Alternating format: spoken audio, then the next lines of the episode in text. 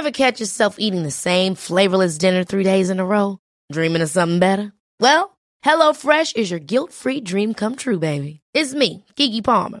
Let's wake up those taste buds with hot, juicy pecan-crusted chicken or garlic butter shrimp scampi. Mm. Hello Fresh. Stop dreaming of all the delicious possibilities and dig in at HelloFresh.com. Let's get this dinner party started.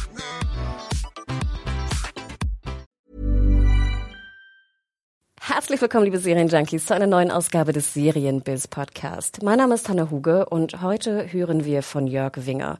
Jörg ist der Produzent und Co-Creator von Deutschland 83 und wird uns erzählen, wie es dazu kam, dass Amazon zwei weitere Staffeln dieser schönen deutschen Serie produziert. Er befindet sich gerade in der Crunch-Time und wird berichten, wie es zu dieser Zusammenarbeit mit Amazon kam und ob überhaupt RTL noch weiterhin die tolle Serie im Free TV zeigen wird. Verzeiht bitte, das Fenster war offen. Ähm, es war relativ warm an dem Tag und ich habe leider vergessen, es zuzumachen. Also ihr werdet neben unseren schönen Stimmen auch ein paar Autos hören und hupen. Feedback immer gerne an podcast.serienjunkies.de und viel Spaß. Herzlich willkommen, liebe Serienjunkies, zum neuen Serienbiz-Podcast. Ich bin heute in Berlin sogar zu Gast bei Ufa Fiction und ich habe neben mir den Produzenten und Autoren Jörg Winger. Vielleicht, Jörg, darfst du dich einmal selber vorstellen? Ja, äh, Jörg Winger, äh, ich bin äh, Produzent und Co-Creator von ähm, Deutschland 83 und äh, jetzt auch Deutschland 86 und bin in der Geschäftsführung der UFA Fiction und äh, freue mich auf das Interview. Ja, erzähl mal kurz, wir waren ja ein bisschen, ähm, wir freuten uns wahnsinnig natürlich, aber wir waren noch etwas verwirrt von der Nachricht, dass Amazon Deutschland 86 macht. Vielleicht kannst du ganz grob mal beschreiben, wie es dazu kam. Ja, dass wir jetzt Deutschland 86 ähm, zunächst äh, für ähm, Amazon ähm, machen, kommt daher, dass die ähm, Ausstrahlung der ersten Staffel Deutschland 83 bei RTL ein Erfolg war im Sinne der Kritik, der Preise, die wir gewonnen haben und, glaube ich, auch ein Erfolg äh, mit RTL, dass wir gezeigt haben, dass wir hier aus Deutschland heraus ähm, hervorragende Serien platzieren können, die dann auch international zünden. Wir haben sehr viele Preise national wie auch international ja damit gewonnen. Ähm, auf der Schattenseite war es so, dass die Quoten äh, nicht dem entsprachen in Deutschland, was RTL erwartet hat, was wir uns auch versprochen haben. Und von daher haben wir uns die Frage gestellt, wo ist eigentlich die natürliche Heimat ähm, einer solchen Serie?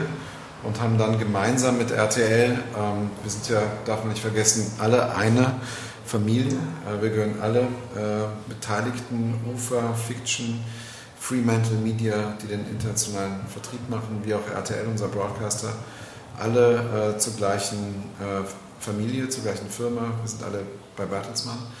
Und äh, als wir uns das Gesamtkunstwerk angeschaut haben, äh, wurde uns schnell klar, dass es Interesse, im Interesse der Gesamtgruppe äh, gut ist, wenn äh, Deutschland 86 bei, einem, äh, bei einer Plattform unterkommt und ähm, mit Amazon haben wir uns dann zusammengetan. Darf man fragen, ob ihr auch mit Netflix gesprochen habt? Netflix war auch sehr interessiert und äh, zum Schluss ähm, ist dann Amazon durchs Ziel gegangen. Ähm, wie läuft das denn genau? Also äh, in 2018, glaube ich, wird dann Deutschland 86 zuerst in Deutschland bei Amazon Prime Video laufen und später dann im TV bei RTL. Wir gehen davon aus, dass, äh, dass es äh, zuerst äh, Amazon äh, tatsächlich die deutsche Premiere hat und dann äh, später im Free TV bei RTL zu sehen sein wird. Wird Sundance wieder die eigentliche Premiere international haben? Äh, ich glaube, die Weltpremiere liegt diesmal bei äh, Amazon in Deutschland. Ähm, und ich glaube, dass kurz danach Sundance das Fenster hat. Aber ich bin mir ehrlich gesagt nicht ganz sicher. Sprich, wir Deutschen dürfen endlich mal zuerst dran? Wir dürfen zuerst dran. Wobei es ja auch relativ schwierig ist, Sundance äh, hier in Deutschland zu empfangen. zumindest über den Fernsehbetrieb. Ich weiß, dass wir nur ein bisschen, äh, wir haben uns natürlich auch sehr darauf gefreut und wir hatten, glaube ich, auch ein Set-Visit, ne? Der ja, Christian war ja auch bei genau, euch zu Gast.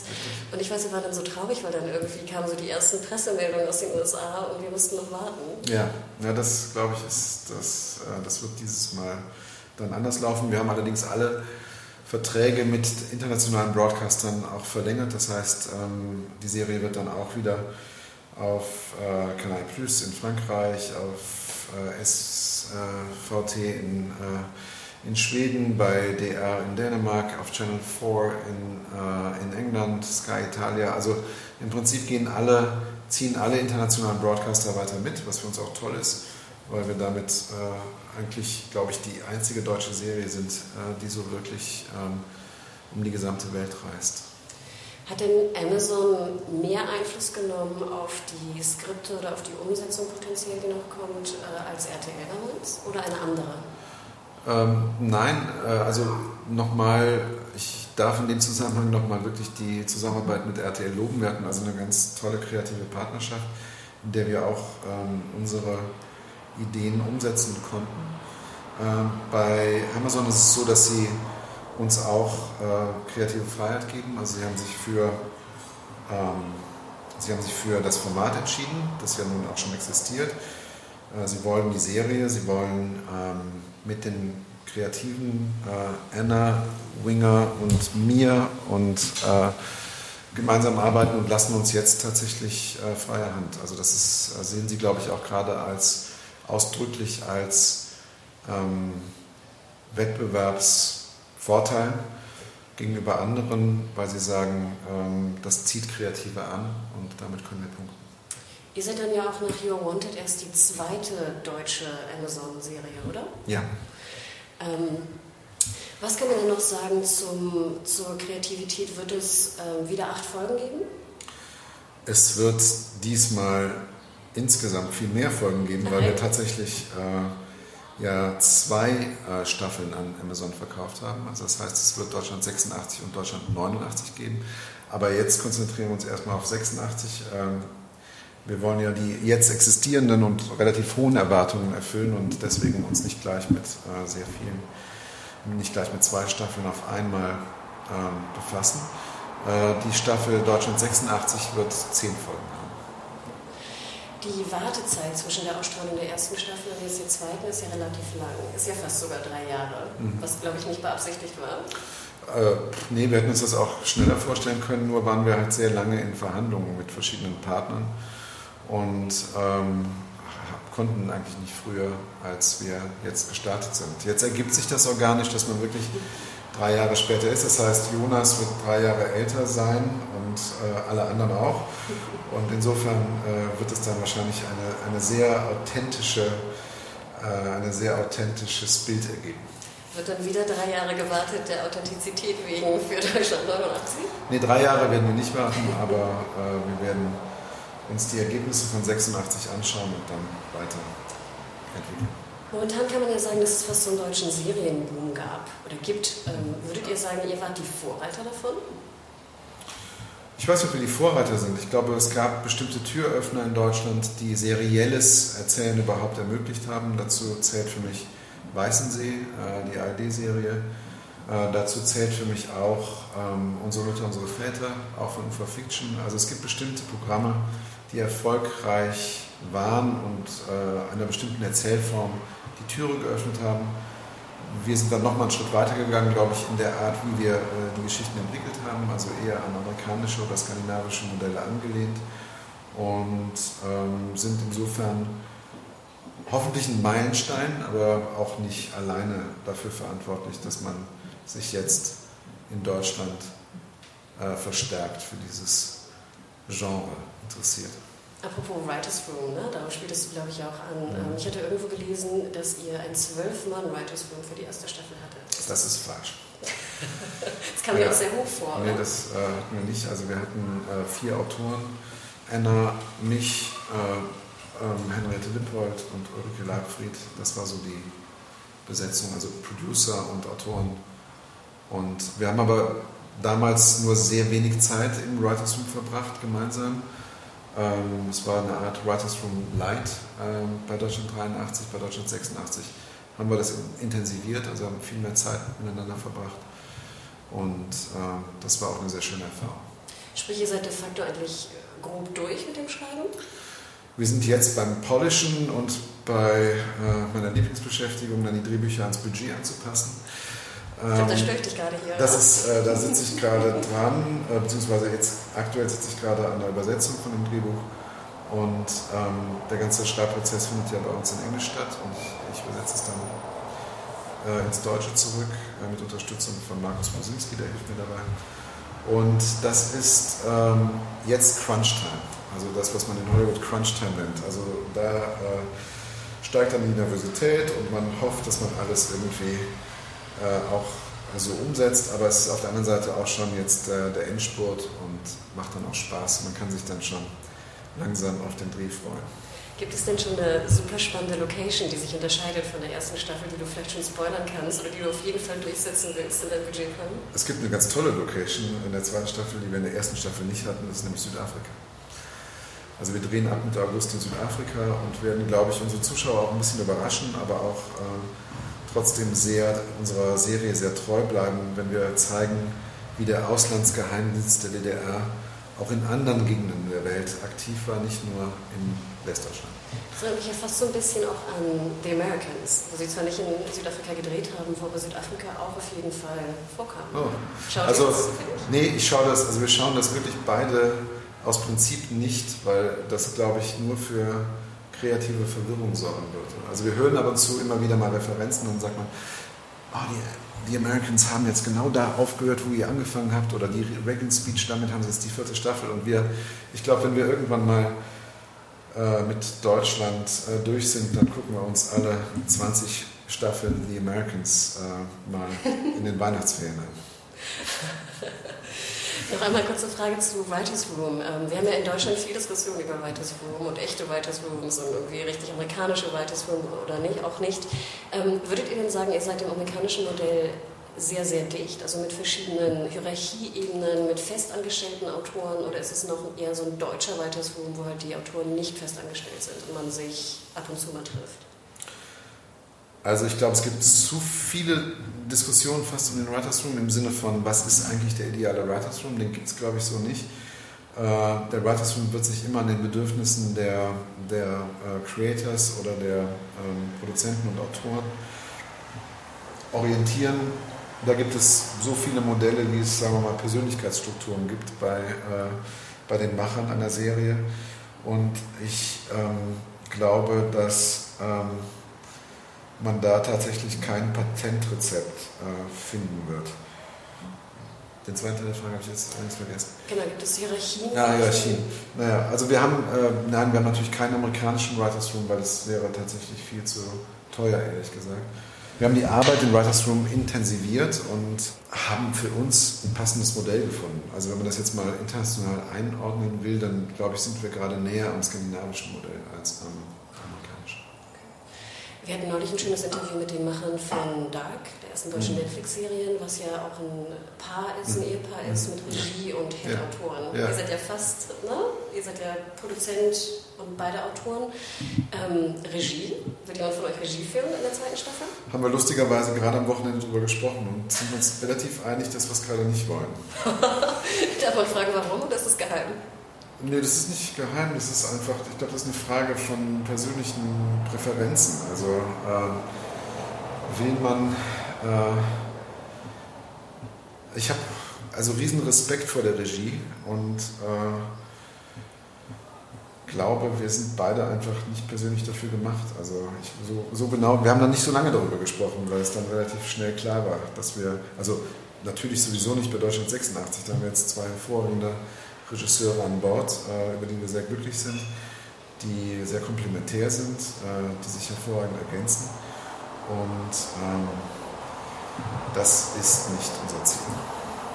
Vielleicht noch eine Abschlussfrage. Ich weiß jetzt, ähm, Americans schaut ihr nicht, aber gibt es eine Serie, die ihr trotz des ganzen Stress irgendwie zuletzt gemeinsam weggebildet habt oder auch alleine gesehen habt, wo ihr mhm. sagt, es war wirklich super fantastisch? Ja, ja gab es in letzter Zeit. Äh, gibt es auch ganz klar gemeinsam und getrennt. Also gemeinsam haben wir Little Big Lies äh, gesehen und geliebt. Also wenn man mal überlegt oder anders gesagt, im Moment ist ja die große Herausforderung von tollen Serien, dass man wirklich auch dran bleibt bis zum Schluss. Ähm, dass man auch wirklich dran bleibt bis zum Schluss. Äh, wir haben oft Serien angefangen, die wir wirklich toll fanden und sind trotzdem nach der vierten Folge ausgestiegen, weil dann was anderes kommt. Äh, entweder eine andere Serie oder äh, die Kinder oder ein Urlaub oder was auch immer und plötzlich ist man raus. Ja, dann, das ist also eine unglaubliche Herausforderung, Zuschauer bis zum Ende zu fesseln und ich finde äh, ganz exemplarisch durch einen sehr einfachen Kniff ist das bei Little Big Lies ähm, oder heißt es Big Little Lies? Big Little Lies, glaube ich, Ah, ne? Big- HBO, ne? Ja, Big Little Lies, hervorragend. Also ich konnte es wirklich kaum erwarten, äh, dann die Auflösung zum Schluss zu erleben. Getrennt haben wir, oder so teils gemeinsam haben wir This Is Us gesehen. Ähm, und ähm, und ähm, dann habe ich jetzt nochmal, nee, das haben auch beide gesehen. Wieb, also wir lieben es äh, in unserer Freizeit äh, Komödien zu schauen. Äh, Episodes haben wir geliebt, ähm, das ist schon eine Weile her. Jetzt habe ich die fünfte Staffel von Wieb gesehen, finde ich hervorragend. Ähm, und äh, gerade gestern Abend eine, eine Folge, eine ganz spezielle Folge, eine sogenannte Bottleneck-Folge von Girls, äh, die ganz äh, toll war. Ja. Das ist sweet. Wirst du vielleicht von, wird es eine Bottleneck-Folge auch bei Deutschland 86 geben? Und andere Frage, bei Big Little Lies fand ich ja besonders schön auch diese Mischung zwischen Schnitt und Musik. Oh ja. Das hat mir besonders gut Ja. gefallen und fand ich sehr Ja, ungewöhnlich. ja, ja. ja. Wird, wirst du da vielleicht was rausziehen aus den erwähnten Serien und versuchen reinzukriegen in 86? Ich habe tatsächlich mit dem Florian Kossen, unserem ersten Regisseur, schon darüber gesprochen, ähm, über die Bedeutung von Ton. Äh, und da sind wir uns sehr einig, dass tatsächlich eine Serie wie Big Little, Little Big Lies äh, sehr auch von der Atmosphäre lebt. Und das natürlich tatsächlich, das ist äh, die Bildsprache, das ist der Schnitt und das ist auch gar nicht zuletzt der Sound. Also es ist eine unglaublich atmosphärisch dichte Erzählung, die dann äh, den Sog, den das Drehbuch sowieso schon hat, nochmal erheblich verstärkt. Also wir werden jetzt, glaube ich, nichts kopieren, wobei wir uns immer auch, äh, also immer auch gerne Filmausschnitte anschauen oder Serienausschnitte und überlegen, wie kann man das übertragen auf unser Format. Also wir haben ja eine Marke gesetzt. Äh, Eddie Berger hat damals mit, äh, mit Philipp Haberland äh, ja, ganz toll einen Look geschaffen für die Serie. Ähm, und der bleibt auch. Andererseits entwickelt sich eine Serie weiter. Wir sind alle drei Jahre älter. Es gibt, es gibt jetzt andere, es gibt andere Drehorte. Also es soll schon eine Art von. äh, Wir wollen die Erwartungen erfüllen an die Serie, wir wollen aber auch überraschen. Und Bottleneck finde ich ja auch sehr schön. Ich erinnere mich gerade bei Girls an die, ich glaube, vierte Staffel war das, wo sie in diesem Haus ist mit diesem, diesem Arzt, einem Anwalt. Hast du die zufällig gesehen? Naja, ich habe jetzt gerade die Folge gesehen mit dem Schriftsteller. Äh, Also da sitzt Oh, sie ja, alleine mit dem, äh, mit dem Schriftsteller. den sie mit seinen äh, Eskapaden äh, konfrontiert. Und das ist sehr toll, äh, tolle, tolle Folge. Ja, solche Kammerspielartigen Momente kann man sich, ähm, also wenn, wenn zum Schluss das Geld nicht reicht, werden wir sicher irgendwie vielleicht eine Folge in einem Raum mit zwei Figuren haben. Aber ich glaube nicht. Ich glaube, Breaking Bad und Fly ist ja auch immer so das große, ne? oder? Ja, so? ja, ja, ja. Also ich, äh, ich meine, ich habe ja äh, über 300 Folgen Soko Leipzig gemacht und da war das zum Schluss immer der Ausweg, wenn man dann äh, gemerkt hat, man kommt mit dem, mit dem Geld nicht aus oder eine, man hatte eine besonders aufwendige Folge mit viel Action, dann musste man das immer ausgleichen durch ein Kammerspiel.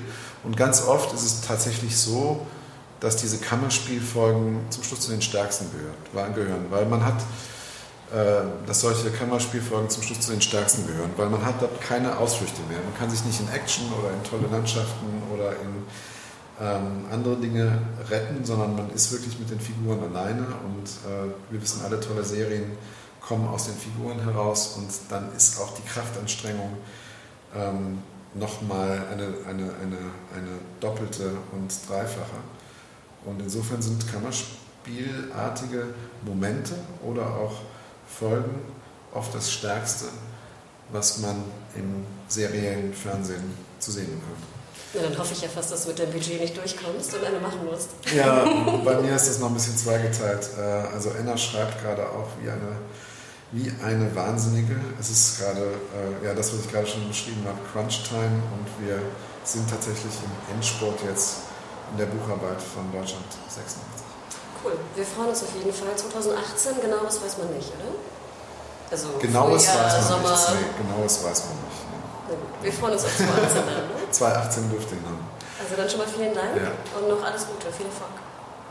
Ganz herzlichen Dank für das schöne Gespräch.